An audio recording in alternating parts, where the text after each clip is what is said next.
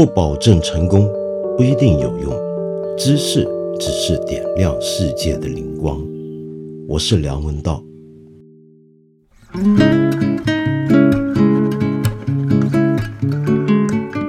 你最近应该也已经注意到一个现象了，那就是最近的天才比较多。我以前好几次在不同的场合都讲过，天才总是成群而来。看来我们国家到了天才大爆发的阶段了。比如说，有这么一位小女孩叫陈一诺，现在才十四岁。我估计您大概已经听过她的大名了。如果没有的话，请容我在这里读诵一下她的一些的惊人的成就。她是全球华人青少年领袖学习会创始人。二零一七年九月九号出版了《中国青少年经典诗词集》。二零一八年五月十四号出版了《雷霆战警》正能量小说。请注意，这个介绍是他的官式介绍。这小说真的就是正能量小说。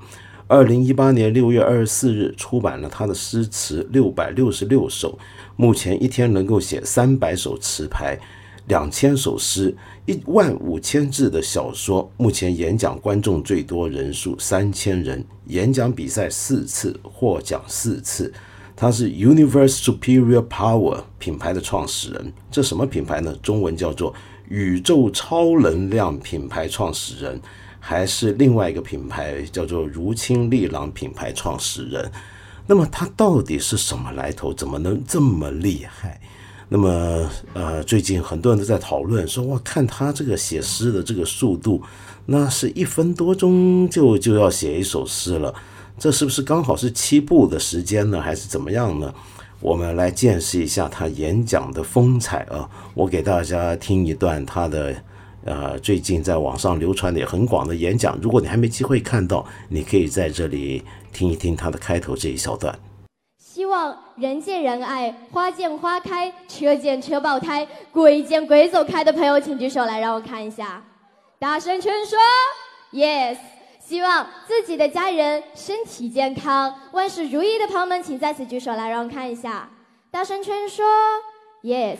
希望自己在未来的人生当中的收入可以是现在的三倍、五倍、五十倍，甚至有爆炸式增长的朋友们，请给自己最热烈的掌声加欢呼声！啊，这一段厉害，大家现在好。那么有人就听出来了，这个是很传销的一种演讲口吻，但是我听起来却有另外一种熟悉感。为什么呢？你知道，我长期住在香港，华阳杂处。常常碰到很多老外也开始学着说中文，普通话、广东话也好，又或者呢，有一些 A、B、C，或者有一些从小在外面大再回来的中国人，那么通常会跟你说我的中文说的不太好，嗯，就是这样。怎么怎么会说话有点像老外呢？像鬼佬呢？这是怎么回事？我们再来听一段。好像状态不够激烈嘛，再来一声掀开房顶的尖叫声。Yes，又是一段很像老外的 一段宣讲啊！但是很奇怪，接下来陈一诺说他最近还去了新加坡，就是在那个演讲之前啊，去了新加坡跟当地的一些企业家演讲，然后特别强调这是在国际舞台上发表了一场属于中国人的演讲。我最近对于这样的一个形容词，就中国的中国人的有点感冒。呃，不是因为我恨国，千万别考错，我爱国的要命。我想说的是，最近好像凡是任何事情，你加上个中国的或者中国人的这个形容词上去之后，这段东西就不能质疑了，仿佛你质疑他，你就是在质疑中国一样。但是这么一个演讲开头的声音像老外的人，怎么会发表叫做一个属于中国人的演讲？这一下上升到国家高度了，很了不起。那么除了陈一诺之外呢？当然大家还注意到，就是最近的很多的青少年科学大赛啊，那么也让很多人关注。事源呢是在就在七月的时候啊，第三十四届云南省青少年科技创新大赛组委会呢，那么里面公布了一个得奖者，是得到了好像是三等奖啊。呃，这个得奖的项目呢，叫做 我要好好的念，怕念错啊。C 银 C 一零 O R F 六十七在结肠直癌。直肠癌发展中的功能与机制研究，我的天呐，我连念都没念好的这个研究报告是一个昆明的一位小学生的研究成果，然后呢，呃，就得了一个三等奖。那么结果后来呢，就饱受质疑，就大家外间媒体开始问了，就怎么回事？一个。你看，这个是是我一个五十岁的大人啊，这个题目都没能念好的一个研究，一个小学生做完了，这是怎么回事？什么叫做 C 幺零 O O R F 六十七呢？原来那是一个一组基因。那么呃，大家就觉得太奇怪了，有点不可置信，于是开始做一些调查。那这个调查呢，就发现原来他的父亲。是中科院昆明动物研究所的研究员，他的母亲也在那里任职。那大家就开始疑有疑问：这个东西到底是孩子做的，还是父母亲做的呢？因为后来呢，找到了很多的专业人士，都说这个事情有点诡异。因为像这样的一个研究，好像是博士生才能够做得到的一种研究吧，太怪了。哦，对，我要补充一下，他还不只是在昆明得奖啊，他还在全国青少年科技大赛是得了三等奖。后来呢，呃，我们在七月十五号晚上终于看到这位同学的父亲，他在科学网发布了情况，那么就说明原来他没有充分掌握领会。组委会发布项目报告必须是作者本人撰写这个关键信息，过度参与了项目书文本材料的编撰，使用大量生物医学专业术语，给广大网友和媒体造成了困惑和误解。那么外间就觉得算了，这就算是盗窃吧？呃，你你觉得算是盗窃吗？他是没有充分掌握领会组委会的一个精神，就是这个报告必须是本人撰写。这个参加比赛的这个报告不是本人撰写，还能是谁撰写呢？这个还需得要需要去领会吗？然后好像是说这个报告用了大量生物医学的专业术语，那就不是孩子写的，是他本人写的。那么，但是问题是我们知道做这样的研究，这个术语如果你不能够掌握的话，这样的研究根本没有办法开展和进行啊，是不是？这当然是我一个外行人按常理来推想的。那么，但先不管它了。除此之外啊，也有自媒体呢比对了一个获得这一届的青少年创科大赛、科创大赛一等奖的项目。我又要调整一下节奏，好念完这个研究的名字，叫做二氢杨霉素调节肝脏脂代谢及细胞外基质生成的作用研究。好，那么这个研究呢，在官网上面呢展示出了它的实验数据图片，结果被发现，这个数据图片和一篇高校中的硕士论文的图片一模一样，而且这篇硕士论文的作者和指导老师正好有，就是刚才我说的那个拿一等奖的青少年科创大赛一等奖的那个研究的指导老师是同一个人，那这又是怎么回事呢？终于，媒体呢就开始蜂拥而至，那么越来越多人提出了很多的疑问。然后我看到今天的界面新闻呢，又做了一个调查，发现，在最近三届的青少年科创大赛里面，有许多都是跟癌症和病毒相关的研究啊。你比如说，有获得一等奖的基于响应型纳米粒用于抗癌药物的选择性释放。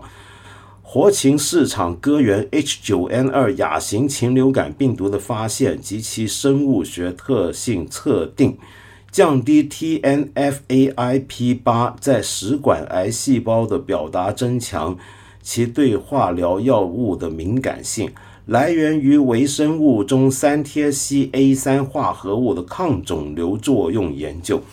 所有这些研究都要在高校的实验室里面才做得到的，有很多设备是高达五十万美金啊，那很容易就会操作失误而弄坏。为什么这些中学生都能、中小学生都能做这样的研究？他们念的中学、小学是什么学校？怎么会有这样的一种设备？呃，就算他获得特别的批准，能够进入高校操作实验室。这里面会不会也有很多很危险的东西是小学生、中学生不能掌握的呢？比如说，其中有许多致癌物质，包括了啊，我曾经在这个节目介绍过的海拉细胞。所以这整件事情简直是疑云团团。那么有些网友开玩笑说，看了这几届的这些呃全国青少年创科大赛获奖的名单，你有一个感觉，再看一看这些获奖者的年龄啊，呃，其中有大量的中小学生，你就会觉得天哪，这未来二三十年中国的诺贝尔奖要拿到手软，拿得不好意思才对。当然，我在这里必须再次说出来啊，就是。这很多质疑呢，都是还没有得到妥善的调查报道，然后呢，有一些呢已经被相关单位呢出来澄清了。你比如说，举个例子啊，在呃网上面有人在质疑，武汉市有两个小学生啊研究茶多酚抗肿瘤获奖，这两个小学生呢是华中科技大学附属小学的两个学生。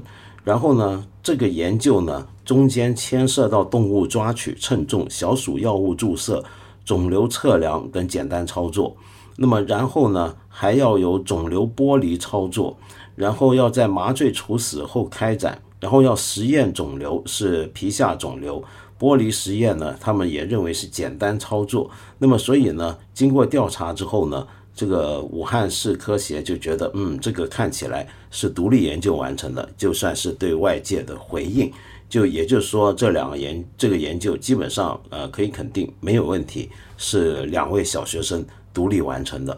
但是外界仍然有很多猜测，觉得不可思议。我我必须要再次说明一下啊，我们目前没有证据去一股脑的质疑所有这些研究。有没有造假的成分？是不是真的像外面所说的造假从娃娃抓起？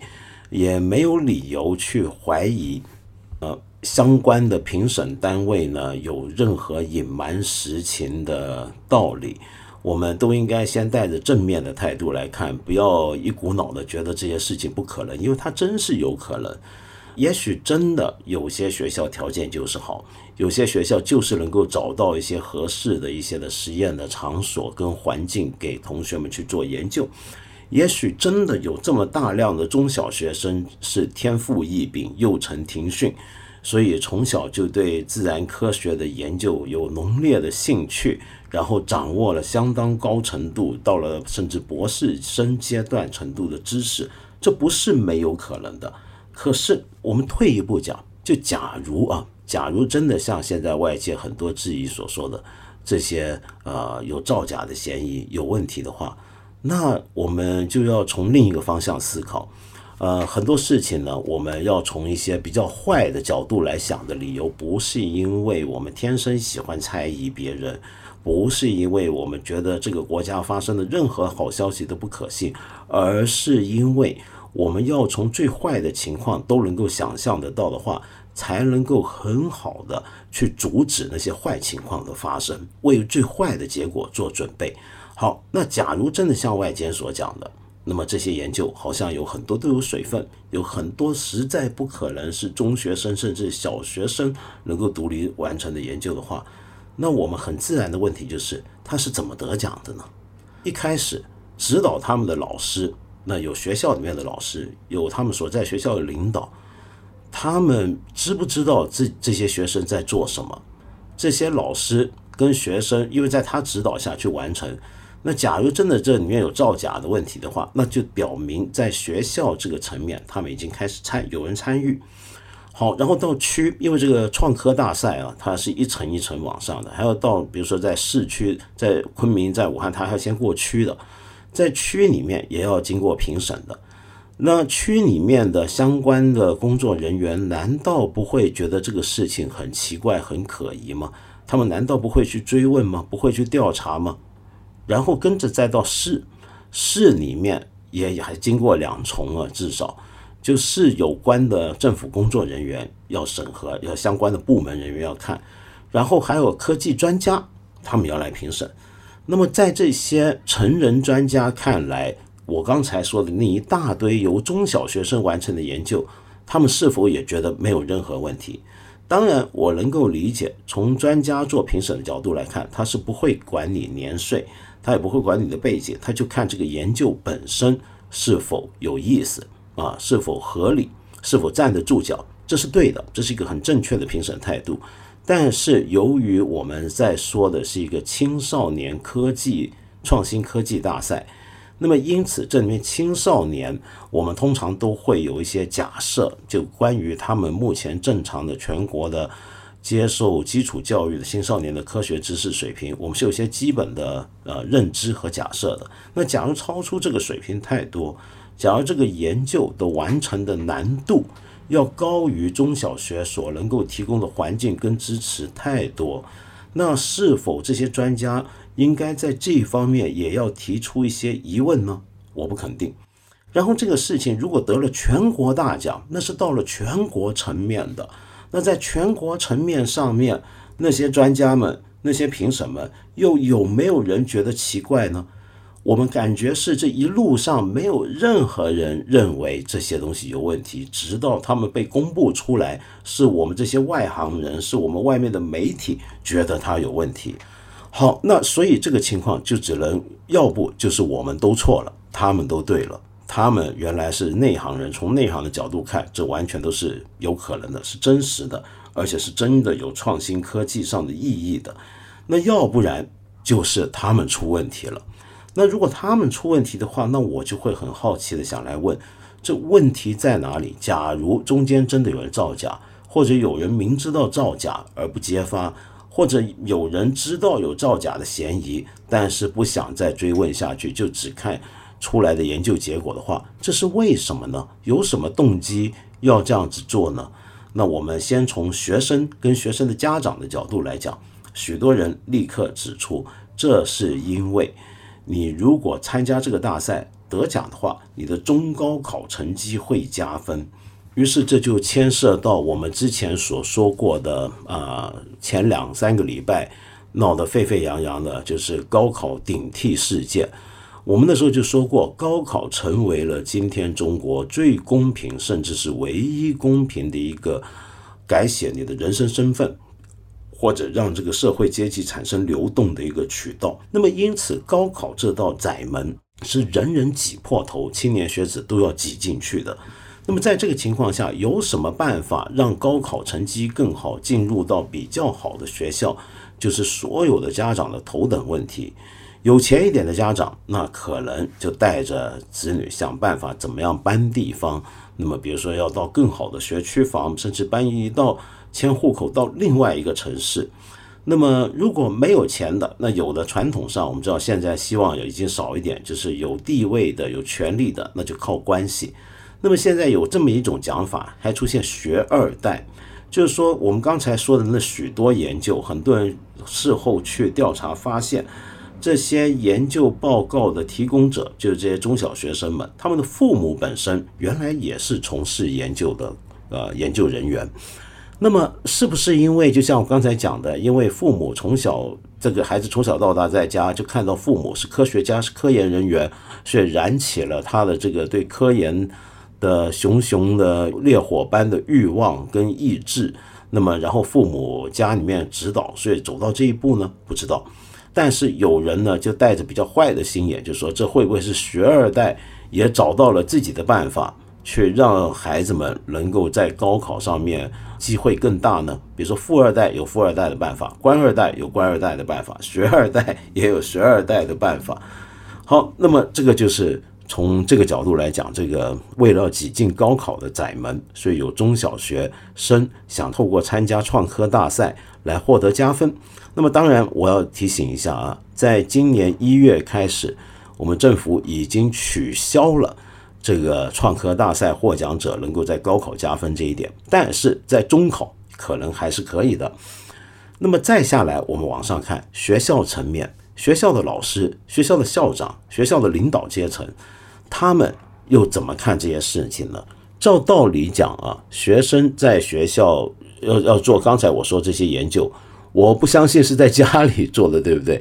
这必然要动用到学校资源。假如学校有刚才我说的这种资源去完成刚才我说那些难度那么高的实验跟研究的话啊，那学校一定要出面的。那学校又为什么？学校是教人，像是不是误人子弟啊？是要让我们的孩子，让我们的下一代成为有道德的、有良知的、有社会责任感的社会，我们的国家的公民。他怎么可能会想办法参与造假，去让我们的下一代开始败坏呢？这是不太可能的，我觉得。但是，如果我们不怕一万，只怕万一的，从预防最坏情况的角度来讲的话，我们去猜想，也许他们也是有要造假的动机的。为什么呢？那当然理由很清楚。如果你学校里面有很多学生在这样的科学比赛，比如说其他学校可能注重运动比赛、艺术比赛等等，能够获奖的话，对于校誉的提升是大有帮助的。而教育的提升，对于学校的资源的开展，对于招生的条件各方面都有非常大的影响。那么，甚至对于校领导本人的将来的前途也会有很大的作用。那么，所以从这个角度来看，如果真的要造假，也不是没有动机。好，那么再到区跟市政府或者市科协这个层面，那为什么他们也有理由要去参与造假，或者说？不想去往这个方向去调查呢，那是因为他们肯定也很希望自己所在的地方、自己所在的市能够有一些很好的声誉回来。这是一种学术上的形象。假如说形象工程是地方盖大楼，像贵州呃独山县那样子盖大楼的话，我们其实还有另一种形象工程，就是在学术文化上的形象工程。那么整件事到了全国创科大赛的层面的时候，这些专家。为什么也不去质疑我们刚才问的那些问题呢？如果他们真的没质疑过的话，那很可能也是因为某种的另类的政绩需要，就要表明出来，我们整个国家的在我们的相关部门的指导底下，要让青少年呃踊跃的踏入科学科技知识的创新研究的道路。看起来卓有成效。那么，在过去十几年来呢，我们有越来越多的青少年投身到这个领域，而且表现越来越成熟，越来越惊人。那这是一个很了不起的一个成就。那这样的成就放到全国层面来讲，那是说明了我们现在已经真的达到了科教兴国的地步了。少年强则中国强，中国还能不强吗？在这种情况下，当然我们这种质疑啊，我要再说一遍。我只是一个为了怕最坏情况出现，先做这些质疑。最坏情况就是刚才我说的，每一个环节都有人有隐瞒、有造假的动机，从下到上。那么这样的话呢，那是一个很系统性的大问题。那我们如何预防这种系统性的大问题呢？那就要从消除掉刚才我说的每一个环节会有这种动机、会有这种想法。呃，要怎么样把这些动他们会造假、会隐瞒的东西消除掉？从这个角度来考虑，我这种质疑有理据吗？其实历史上是有根据的。你比如说，在上世纪五十年代的时候，呃，我们年轻的朋友不晓得有没有听过放卫星这件事儿啊？主要就是一九五七年的时候，苏联当时成功发射了第一枚人造卫星啊，斯普特尼克一号。那么，然后后来当年的第二年的《人民日报》的一个文章呢，就提到了河南省的遂平县卫星农业社五亩小麦平均亩产达到了二千一百零五斤。这个所谓卫星啊，其实是大跃进运动其中提出的一个讲法，就相对于苏联在设真的人造卫星。我们这呢也是有很多东西可以有卫星进入太空一般的惊人表现的，那就是靠我们平均亩产的农作物的产量。后来呢，著名的科学家钱学森还在中国青年报发表了一篇文章，是署名文章，请注意，叫做《粮食亩产量会有多少》，他论证粮食亩产万斤是可行的。那么这篇文章这件事情后来被认为是钱学森先生这么光辉的一生之中的一个污点，因为整篇文章坦白讲就是瞎扯，那根本就是不可能的。亩产万斤到今天变成了笑话，但是为什么当时的科学界、当时的学者尤其是最重要的、最有名誉地位的学者，居然都会说这是有可能的呢？明知是假的，那是因为有动机。这个动机就是因为要唱好，是因为这是一个当前形势的需要。当前的形势认为，我们就应该要做到这一点。那不管是真是假，我们把它做出来说出来就是了。所以说这种事情历史上不是没有过，因此我才会有今天刚刚。所说的这种焦虑、这种疑虑，那么怎么样彻底解决这些办法呢？我觉得很简单，就是要让不只是高考上面不能看科创成果加分啊。那么当然有时候一刀切也不太好，因为真的有一些天才青少年，他真的很早体现出了对科学研究的才华。那么这样的一些年轻人，我认为如果大学。开另外一条路让他们进去，我觉得是很合理的。但是我们是不是能够掌握一个平衡？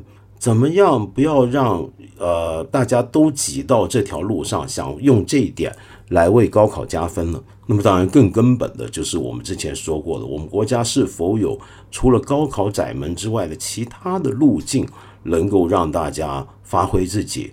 然后养成一个更有前途或者更有希望的人，过一个更好的人生呢？这是更根本的。那么这一点比较复杂，我们就不多说了。但是我想说的是，我们先把最坏的情况都想到，我们就能够来预防刚才我说的那些情形发生。那以后就算再办这样的一个比赛，再有这样的很惊人的成果出来，大家的质疑恐怕也就会相应减少，是不是？但刚才呢，我们说完了文科有文科的天才，有每天能够写一千多首诗的陈一诺，然后理学界呢，科学界有科学界的天才，我就想起来，我们今天讲天才天才这件事，我要讲一个特别的不着地气的、不接地气的一件事儿。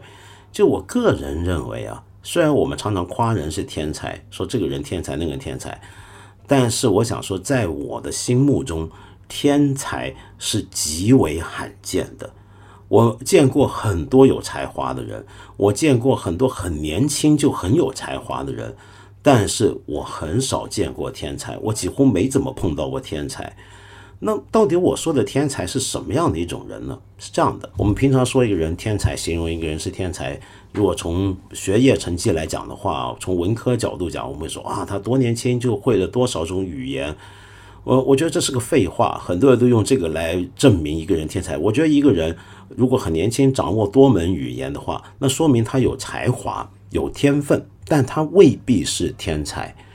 就相当于陈一诺，你一天写诗写一千五百首诗，并不能说明你是天才，你只是写的比较多而已。这个数量并不决定你的你是不是一个天才。那什么东西决定你是不是天才呢？我觉得。我们要回头看啊，平常我们讲天才，你有没有注意到，我们很少讲经商天才、赚钱天才，我们很少听说一个天才的发财的神，呃呃呃，天生就懂得发财的一个神童的故事。我们一般讲神童、讲天才，都喜欢强调他是在文艺上面的卓越的表现，比如说音乐、艺术或者文学，要不然呢就是科学上的惊人的表现。这些东西都是跟一些知性生活相关的，就哪怕我们的社会到最后看重的还是你最后能够换到多少的现金、多少的名誉，像陈一诺，那么最后出来做一些传销式的演讲，那么呃，你跟你写诗写的好不好，其实关系就不大了。重点是你写诗写的再多，还不如更多人去听你的演讲，那么那个才是正经事儿，对不对？好，但是我们始终会认为。呃，一个天才是跟某种知性生活相关，就要不然就是指科学的，要不然就是文学艺术领域创作的。它是一种知识、知性领域上有一种强大的力量爆发出来的一种表现。我自己对于天才一个非常偏狭的认知啊，使我感觉到天才好像起码要拥有一点，就是他对于他所从事的这种知性领域的探索。的热爱，有时候甚至不只是热爱，是一种严肃，严肃到了致命的地步。最明显的例子，那就是我们念哲学的人都知道的一个人，一个典型的天才人物。如果你要数二十世纪有什么哲学天才，只能选一位的话，假如我今天告诉你，二十世纪被迫只能选一个哲学天才，我说那个人呢必须是维特根斯坦。我相信学哲学的人，任何一个学哲学的人，百分之九十九都不会反对我刚才说的那句话。他是大家公认的天才。但是你去看看他的一生，比如说我介绍一本书，就雷蒙克写的一本书，叫做《天才之为责任》，在大陆翻译。最近台湾出了新的译本，叫《天才的责任》，就是一个非常经典、写的非常好的维特根斯坦传记。这部书我在上大学的时候，九十年代读过一次，后来出了大陆中文翻译本又读了一次。我最近打算把这个繁体字的新翻译版又拿来读一次，因为太好看了。呃，我将来有机会一定要介绍。你看这个书，你就发现天才这件东西不是一个让你能够很快乐的今天站出来，呃，问大家现在好不好？不是这样一回事。天才是会逼到你自杀的，天才是一种沉重的负担，天才是一个你一生被他定义的一种东西，你一生在困在里面的一种东西。当然，天才不一定都很痛苦啊，甚至有很快乐的天才。但是这个天才在他那个领域之内，你会觉得他一定是专注到了一个地步，是他整个人被他所从事的事情所界定了，没有别的东西。他的整个热，所有的生命，他的热情，他的沮丧，全部都因为那件事而发生。我觉得这是一个天才很显著的一个特点。由于有这样的激情，有这样的。百分百的投入，到达了一个成为沉重的、痛苦的负担的地步。因此，这种天才你会发现啊，我觉得他们有一个特点，就他藏不住。当你真的见到一个天才，你就知道你看到天才了。为什么呢？他会有火光出来的。我见过很多很有才华的人，包括很年轻的人，但是我还没亲很很少亲眼见过那种火光。那种火光是他一出现，你就知道这人是天才。那是藏不住的一种东西。他为什么会有这种火光呢？不只是因为他会多少门外语，不只是因为他弹琴弹得有多好，不是因为他画画小时候就得了什么全国大奖，而是因为你看到他在弹钢琴的那一刻，你看到他画出来的画，你看到他在用不同的语言在讲话的时候，他那个神情，他那个状态，他那种表达，你会觉得他嫁给了这个东西了，或者他娶了这个东西了。或者他一辈子就只能够在这个事情上面，这种人叫天才。如果有一天当他真的没有办法再继续下去，他会进入一个终极的气绝状态。例如大诗人兰波，十九岁之前把一辈子要写的诗就已经写完了，然后就十九岁之前写的诗就把西方的诗的历史改变了。之后他去做走私军火，他去当雇佣兵。而且还有一点，就是天才会知道自己跟别人不一样。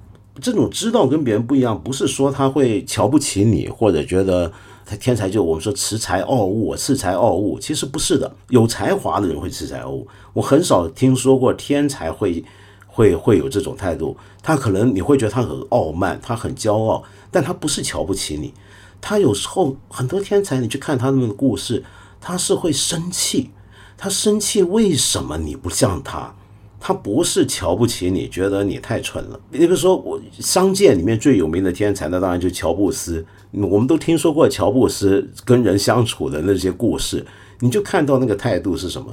就他怎么，你们怎么会不懂？你们怎么没看到我看到的东西？我看到的那个苹果电脑那个屏幕这边，就明明下方就应该多突出半厘米，你怎么会连这一点都没看到？我们就是没看到啊，但他看到，然后他不能够理解为什么我们看不到，又或者有些时候，由于天才知道自己跟别人不一样，因此会产生出一种我就是跟大家不一样，我不是你们这种人，但是他不会因此变得很自高自大，他反而会做一些另外反过来的一些很奇怪的事情。我举一个例子啊。嗯，你有没有听过匈牙利历史上面有这么一个家庭，叫波兰尼家庭？波兰尼家庭是非常惊人的一家。首先，最著名的做学术的人就知道有两兄弟，一个叫卡尔波兰尼，一个叫麦可波兰尼。那么这个麦可波兰尼是什么人呢？他是一个匈牙利人，但是后来在英国教书。呃，有人认为他是今天我们所说的物理化学啊 （physical chemistry） 的一个奠基人之一。他是经济学家，他是经济学家，他是社会科学家，呃，是一个全才型的一个人物。那么他曾经教过两个呃学生出来得了诺贝尔化学奖，他自己的儿子也是他家的啊，就是 John Charles Polanyi。也是诺贝尔化学奖得主。那么他本人呢，曾经被认为也应该，说不定可以跟他的学生一起，因为从事的这个领研究领域是一样的。那有一个先后的一个，有人在先开创了一个基础，后面有人开发延续这样的一种状态的话，你知道，在诺贝尔奖里面常常出现师徒去获奖的情况啊，就是这个理由。有人认为他也应该得。但是有一种说法是，为什么他没得呢？因为到班那一届的时候，他其实已经转行了，人家去搞哲学 跟社会科学，就觉得让一个已经做社会科学跟哲学的人来得化学奖，这个好像有点不够意思吧？那么这当然这是个呃学术界你们的一个小段子，不知是真是假。但无论如何，这个麦克波兰尼他转行之后好惊人，他他转行之后做哲学，他做社会科学哲学做出来的东西。改变了我们今天太多的不同的学术领域，包括教育学。今天教育学讲什么隐藏的知识，在默会致知这些概念，完全都是由麦克波兰尼而来的。好，那么我说他的兄弟卡尔波兰尼，这几年呃，我们国家有很多学者在讨论资本主义发展的历史，呃，在全球的市场经济演变的历史当中，中国是不是有不一样的地位？那么我们重新审视整个经济史的时候，或许会得出一些跟主流的新古典经济学不一样的想法。那么很多这些思潮的源流，就是来自卡尔波兰尼的一本非常重要的书，那就是《大转型》或者叫《巨变》。那么两兄弟都是天才，还没完，他们家呢还有一个呃。一个人呢，叫做伊娃齐塞尔，是他两兄弟的侄女。这个人呢，是美国二十世纪最伟大的逃逸家之一，后来移民到了美国嘛，逃避纳粹。然后同时是最重要的一个工业设计家之一。反正他家的这些故事说不完，就全家人都是这样的一些人物，是全家人在某个角度来讲都是天才型一般的人物。好，那我想说的是什么呢？你大概呃也听过现代管理学之父彼得·德鲁克，对不对？彼得·德鲁克是一个跟我们现在平常很多讲管理的学的人不一样，是一个有深厚的人文素养跟人文关怀的一个管理学大师。我最喜欢他的一本书，还不是他讲管理学的书，而是他的自传，叫《旁观者》。那《旁观者》里面呢，有一章节呢，就专门讲这个波兰尼家族。他讲他以前在奥地利，因为那个时候我刚才说他们一家是匈牙利人，但那个年代准确的讲他们是奥匈帝国的国民，就是那个时候奥匈帝国还没有瓦解，匈牙利还没有独立的时候。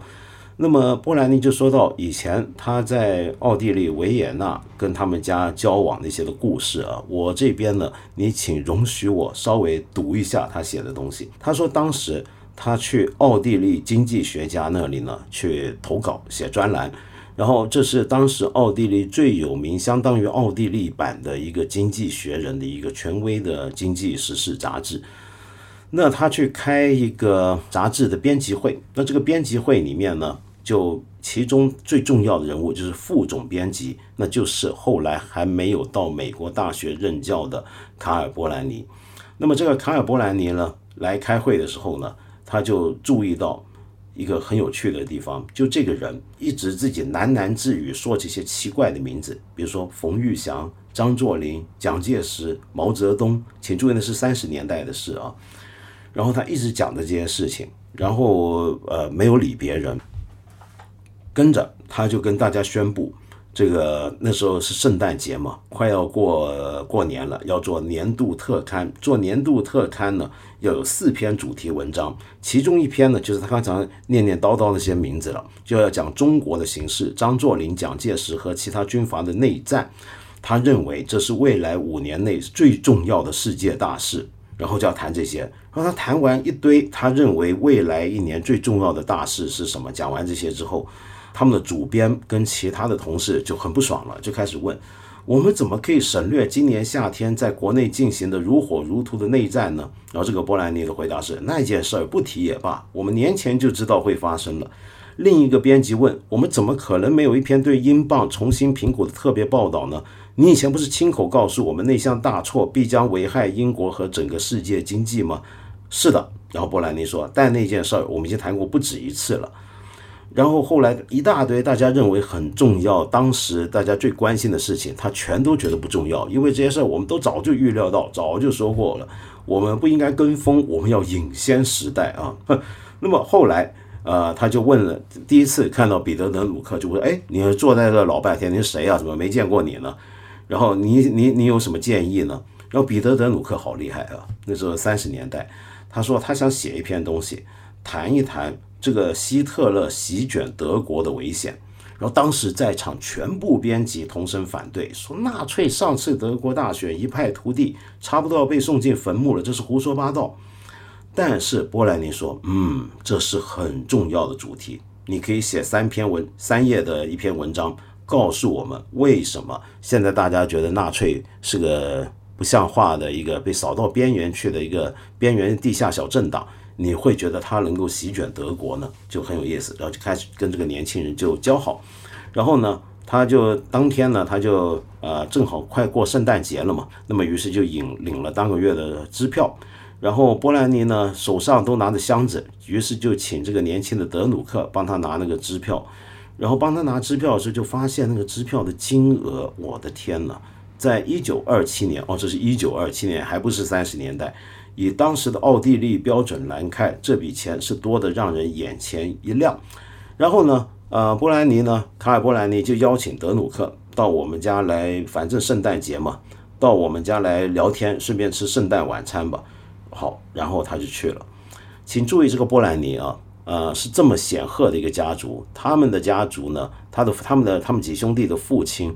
过去是奥匈帝国最重要的铁路营建商啊，曾经他们家曾经是匈牙利最有钱的人之一。那么结果，这个卡尔波兰尼自己又身居一个媒体的高位，领着不错的薪水，但没想到去他家是个贫民区，然后走过一排破烂的木屋、废车场，有几个城市共用的垃圾场。然后来到一栋孤零零的出租旧公寓，下面楼层都住满。他们一路要爬上五楼，到了顶楼一片漆黑。然后他们家人呢就出来迎接他们，然后他们就立刻坐下来吃晚餐。呃，德鲁克说：“这真是我这一生吃过的最难以下咽的食物。”这样形容一点都不夸张。因为只有一些存放已久、几乎没有血皮、半生不熟的马铃薯，连人造奶油都没有。这可是他们的圣诞大餐呢。没有人注意到我，他们对食物也是食之泰然。接着，他们家四个人就开始吵得脸红脖子粗了。为什么呢？因为在抱怨说这个波兰尼，你赚的这小点钱，下个月怎么够付账单呢？而他们需要那个数目实在少得可怜。其实就只有他刚刚拿到的那个支票的一小部分，也比德鲁克自己在做实习生的所得还要少，这实在是太奇怪了。终于，德鲁彼得德鲁克忍无可忍，他就说：“请原谅，这是你们家事，但你们既然在我面前提起，我多管闲事一下。我今天上午离开编辑会议室的时候，无意中看到波兰尼博士那张支票上的金额，我很奇怪，有那么一笔钱。”你们明明可以过得挺好的，结果这四个人，全家四人都闭上了嘴，静默的像永恒那么长，然后他们都转过头来瞪着我，几乎异口同声的说：“真是个好主意啊，把支票上的钱都用在自己身上，这种事儿我们可没干过。”然后德鲁克就呆了，他说：“哎，什么意思？叫你们没干过？大部分人都是这样啊。”然后波拉尼夫人严正地说：“我们不属于大部分的人，我们是头脑清楚的人。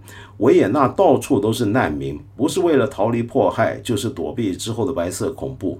好多人没有办法赚钱谋生。我先生有能力赚钱，因此把他的支票全部捐出，帮助其他贫苦的匈牙利人，这是理所当然的。我们所需要的生活费，只要他再设法赚一点就够了。”讲了这么半天。其实我要说的就是刚才最后这句话铺排半天，请注意到这是天才家庭，天才家庭就会说这种话。我们不是一般人，但这个我们不是一般人，不是瞧不起人。当然你也可以这么讲，他的意思是，我们怎么能像一般人那样子，把赚来的钱都用在自己身上呢？那是一般人才做的事。你会不会觉得好奇怪这个逻辑？然后他要拿那些钱去帮助其他人，这里面其实透露着另一点，我看到很多天才都有的一个品质，那是什么品质？维根斯坦就最明显了，就他们对他们而言，钱一点都不重要，就个人生活的好坏是不重要的，因为我刚才讲了，他已经献身给了他所投身的那件事情，在那件事情上面，钱算什么？比如说你非常熟悉的梵高。梵高完全可以画另一种风格的画去赚钱，他为什么不？这是天才。天才并不是不懂得享受生活，天才也有很多活得很好的，也有很多很富裕的，也有像达芬奇那样的日子过得很好的。但是我想说，这一定不是他要干事情的理由，这一定不是他这一生最终的目标，这一定不是他从事他的知性生活领域的探索里面最关心的问题，不是。不是那种物质生活，天才要有这种心理准备，然后他才会成为天才，或者说，因为他是天才，所以他才会觉得这些我们都觉得重要的东西不重要，因为他不是我们。当然，我知道这么讲很不接地气，但是我们换一个角度来讲啊，所谓知性生活是什么？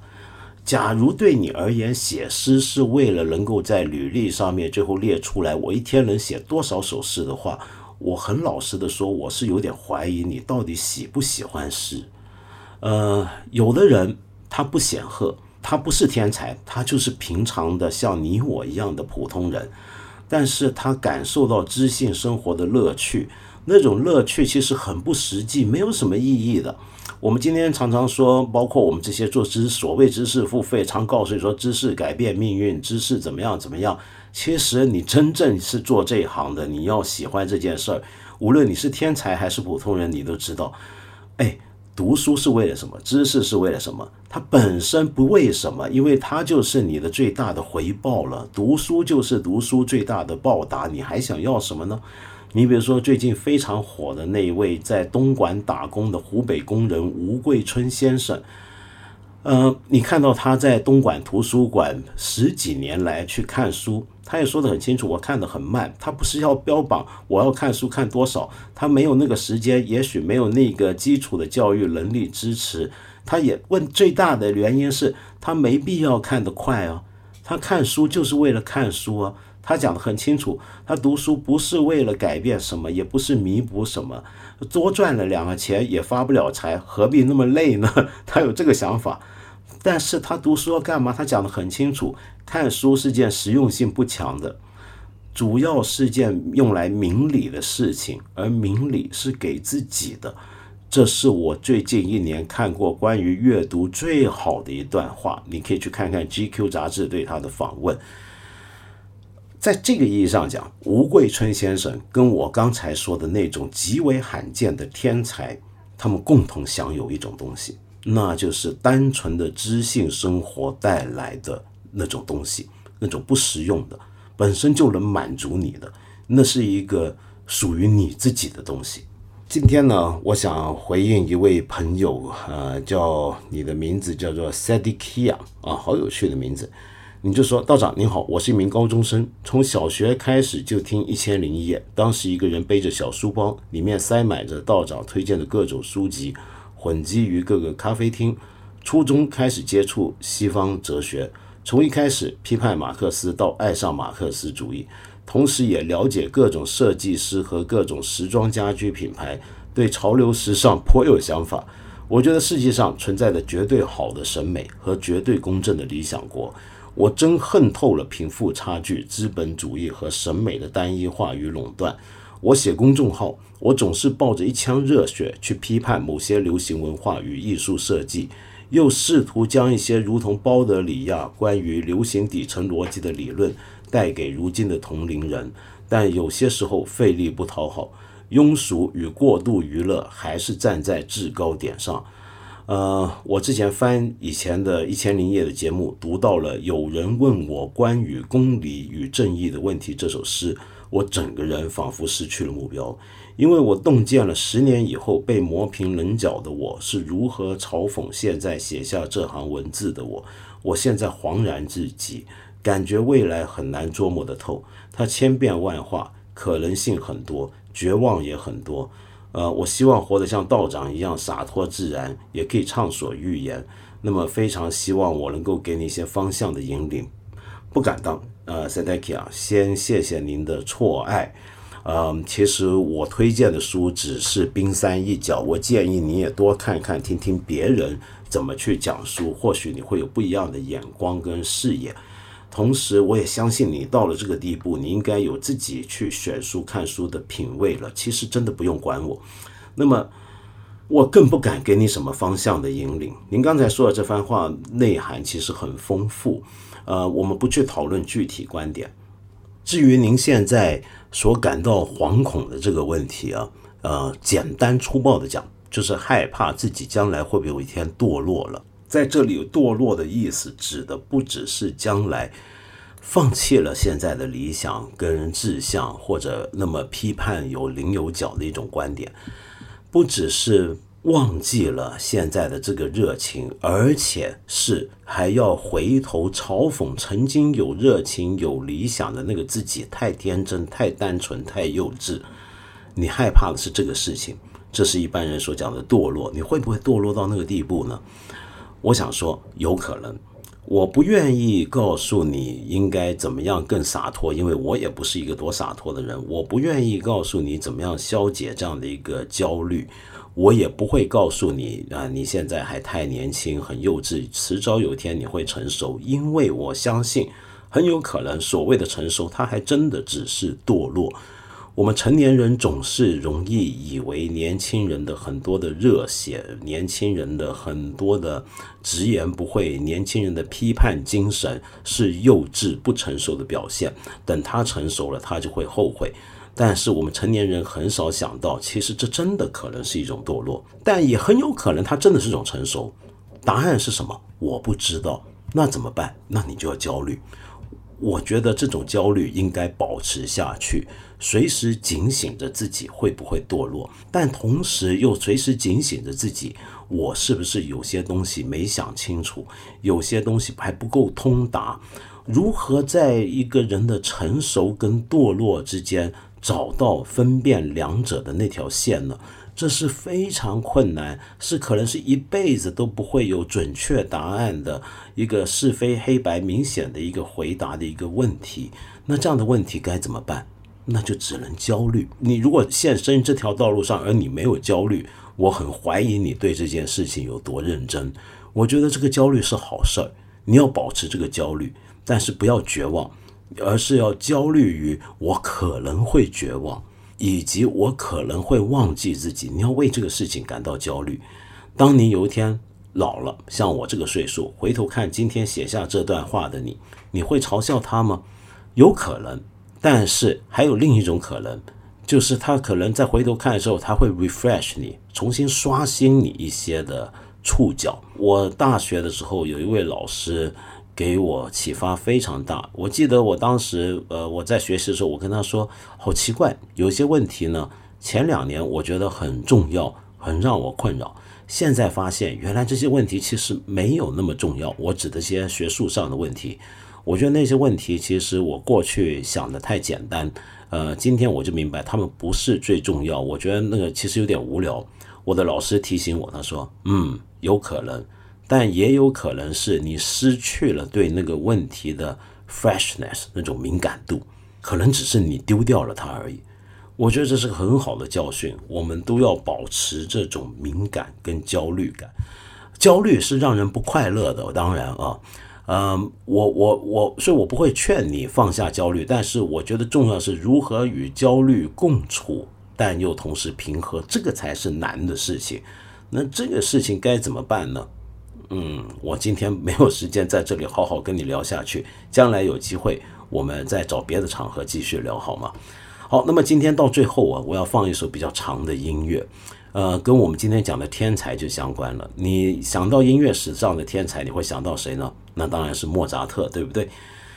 终于，如果你爱爵士乐，是爵士乐迷，你一定知道，在过去五年，有人这么夸张的形容，爵士乐终于等来了属于他的莫扎特了。这话好像有点太夸张了，是不是？那这是什么意思呢？呃，我们先这么讲啊，我现在要介绍这一位呃音乐人，是个钢琴家，叫 Joey Alexander，他是个印尼人，其实是巴厘岛的人。那么，但是他是从小啊。他因为他的父母喜欢爵士乐，他的父亲喜欢爵士乐，所以他从小就听父亲的唱片，听父亲的爵士乐唱片，就爱上了爵士乐。那他没有上过学学音乐，任何什么乐理、钢琴什么都没有，他是完全靠自己摸，用一个父亲买给他的小键盘开始自己弹起。六岁开始就在呃键盘上去模仿他听到的那些唱片里面的音乐。那年他六岁。自己教会了自己弹钢琴，自己教会了自己乐理，然后他父亲也发现这个儿子不得了，于是就带他到大城市，那就印尼的首都雅加达。呃，很多人可能不晓得，雅加达是亚洲其中一个地区音爵士乐中心啊。到了那里，就跟来访的著名的键盘大师 Herbie Hancock 认识。那年他八岁，Herbie Hancock 就看到这个年轻小孩，就鼓励他。那么，终于在他十岁那年，他爸爸为了他更好的前途，举家移民到了美国纽约。然后在十岁那年呢，就被全球最有名的小号手啊，Winton Masalis，就是林肯中心的爵士乐总监。大家知道林肯中心在爵士乐殿堂中的那个地位。他十岁邀请他去林肯中心演出，然后一炮而红。然后他十二岁。出版了他的第一张唱片，这张唱片出一出版就获得了葛莱美奖的提名。他现在才十六岁，但是已经三次提名格莱美奖。请注意啊，他格莱美奖提名他不是什么呃最年轻神童奖啊，呃青少年奖没有这种奖的，也不是什么最佳新人，不是。他得到提名是什么呢？是 Best Improvised Jazz Solo 跟 Best Jazz Instrumental Album。天哪，是这种，他是直接跟第一线、全球第一线的爵士音乐人去竞逐那个奖项，然后他被提名。当时他每一场演出出来，你现在在网上能够找到他的演出的那些部分的录像，你去注意看跟他一起玩奏那些乐手，你去注意看观众的反应。全部人一开始听他出来讲话，都觉得好可爱。这小男孩就当年的时候才十岁到十二岁之间，现在十六岁是个少年了。但那个时候，你看这小孩说话好腼腆，好可爱的一个小孩，这个印尼小孩，对不对？然后，但是一坐下来谈，全部人震惊，要不就是不可思议的摇头在笑，要不然就是目瞪口呆。他的演奏，你觉得好像几代人的伟大钢琴家的那种技能才华都在他身上出来了。他好像讲话的时候是十岁，弹钢琴的时候像五十岁。这真的是不世出的天才。那你可能会说，钢琴天才有什么了不起，对不对？但你要了解，爵士乐是另一回事儿。在古典音乐世界里面，神童我们见的很多。呃，神童呢有个问题，通常到了大了之后，他该怎么神童下去，这就麻烦了。这一这一来，是我们看到很多后来神童就会不见了的，或者呃比较隐没了的一种轨迹。那还有一些神童呢？在古典音乐世界里面，弹钢琴的神童或者其其他器乐的神童，在和少年时代才华被发掘的时候，你会发现他们通常都会走一条路，就开始炫技。就神童不炫技呢，就不叫神童。那么有的人呢，就保留这种炫技的习惯，直到成长。比如说，呃，其中一位。最近在全球非常红的钢琴家，那么有人认为是钢琴界的玛丽莲梦露，美艳不可方物。呃，弹钢琴弹得非常好，技巧非常好。请注意，我讲的不是王羽佳，我是真心觉得王羽佳厉害的。但我接下来说这一位，他有时候他弹琴，他就为了要追求速度，到达一个地步，是整个音乐性就不见了。弹得很刺激，但是音乐在哪里？我听他弹拉赫曼尼诺夫，我觉得他那不叫弹拉赫曼尼诺夫，那叫处决拉赫曼尼诺夫。但是爵士乐是怎么样？爵士乐你很少听到神童，为什么呢？是因为，比如拿爵士钢琴来讲，首先这里面要掌握多少复杂的乐理，我们先不谈，学古典音乐一定都会学。呃，我刚才说那个小孩他自学，这是我从来没见过这样的事情，我没想过我这辈子能见到这样的例子。然后他是他，最重要的是爵士钢琴，如果你真是个爵士乐，你每一首曲子每一次弹都不一样的，它不是按乐谱的，它那个曲作曲在爵士乐里面不是最重要的环节，演奏才是。每一次演奏都等于重新的创作。里面的所有的即兴的部分，所有的编排的东西，你要显出你自己的原创性。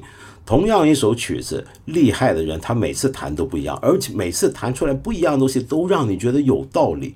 同一段旋律，你要这个旋律，你要不只是把它弹出来，按谱弹出来，你要拆解它，你要把它分成段落，你要即兴的推进它，你要在和声上丰富它。如果那是个合奏，当然更多的就觉得是合奏。你要跟别人应答，你要看看那个 double bass 怎么样回答你。你要想想看，我现在接下来这一段我怎么样去配合那个鼓点，那个打鼓的。然后如果是个 sestet 啊，加上了其他管乐器，这里面复杂的东西太多了。它是一个非常 spontaneous、非常自发的一件事情。那么在这种情况下，天才神童几乎是不可能的。为什么呢？这不是个钢琴技巧的问题，是你对音乐的理解的问题，是你有没有跟其他成年成熟的音乐家相互对话、沟通、交流的问题。那个交流交流的是什么？交流大家对音乐的理解，交流一种感情，交流甚至一种对人生的看法。一个六七岁的小孩、十岁的小孩，怎么去跟一些三四十岁以上的人去交流这些东西呢？用音乐，但是。Joey Alexander，这我我真的不知道该怎么形容，他就是这样的人啊！这这就是天才，你一看就知道。你看他的演出，你听他音乐，这就我刚才说藏不住的。他一出来就这人就是天才，这就是爵士乐等几十年都不会等到的一种那种神童。然后你听他的呃演奏里面，他是极兴兴之所至的就能够 quote 一段。呃，历史上著名演奏里面的片段，然后他能够把很多历代大师，从 Oscar Peterson 到现在，呃呃，Herbie Hancock、Chick Corea，这所有这些人，他们的技巧他都能用上，但是他还不是模仿人家的技巧，而是他是活用的那些技巧，然后他还有了自己的声音。今年十六岁，他出了他的。呃呃，最近的第五张唱片里面，除了两首曲子全部他自己作曲，他出现一种状况，他跟一般的钢琴神童不一样，他不炫技，甚至一个十几岁的小孩，他不是炫耀自己的技巧，他而是一种懂得节制，这才是最难。他的节制，有些神童到了三十多岁都不节制，但是他节制，让他注意的是音乐的形状跟轮廓。他注意的是跟别人的沟通，而且你听得出来他喜欢，他享受。这就我反复在说，他就在里面，他真的喜欢。所以我记得看过他一个十岁的时候一个访问，问他对于爵士的看法，他那个回答其实很简单，他说 Jazz is not about technique，爵士跟技巧没有关系，Jazz is from your heart，是从你心里出来的，Jazz is from groove。我的天哪，是 from groove。那么，然后他对爵士是一个古典式的理解，他也是十岁那年说，If there's no swing, is no jazz。那这是一个，这是很惊人，很惊，我没有办法再讲。我来邀请你跟我听一段，其实不是那么容易听，演奏起来更加困难的一首曲子，经典之作，John Coltrane 写的《Giant Steps》。我们来听听看，十二岁的时候的 Joey Alexander 怎么去演绎这首经典的、难懂的。难学的，听起来都不容易的一首曲子。